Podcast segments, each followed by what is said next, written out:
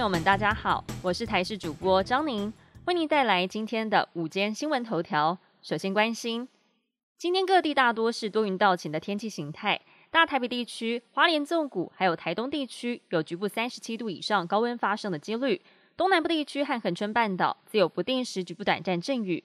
昨天两个台风接连生成，今天晚上开始受到马鞍台风外围环流影响。南部地区、东部地区还有东南部地区将会有局部短暂阵雨或是雷雨发生，其中东南部地区还有恒春半岛会有局部大雨发生的几率。全国高中以下学校九月十二号开始，确诊或是阳性者的同班同学及教师将会由学校提供一人一剂快筛，阴性就可以返校。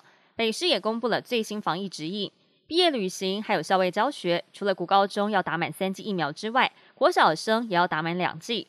而八月三十号开学当天，不开放家长陪同小一新生入校。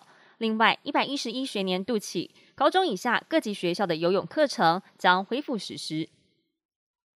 台湾人口结构将面临重大的危机。根据了国发会推估，今年总生育率恐怕会降到零点八九人，推估新生儿出生数只有十三万多人，将再创历史新低纪录。另外，人口老化速度加快。预估到了二零二五年，台湾就会进入超高龄社会。二零六零年，幼年与老年人口将会超过工作年龄人口，抚养比会大于一百，也就是每一名青壮工作人口必须要负担一名长者或是幼童。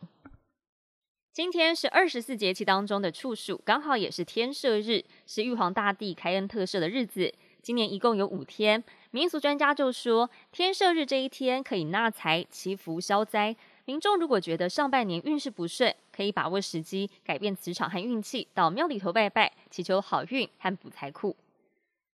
国际焦点：美国国务院指出，有鉴于中国试图要破坏区域稳定和现状，美方最近有跟日本及南韩讨论到台海情势。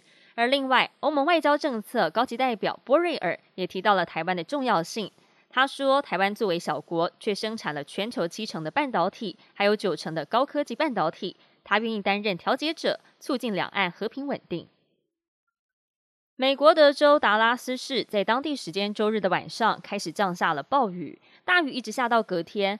救难单位的报案电话接到手软，交通意外事故多达了上百件，有些地区的积水一度深达将近有四十公分。当地民众就形容这种情况真的是千年一遇。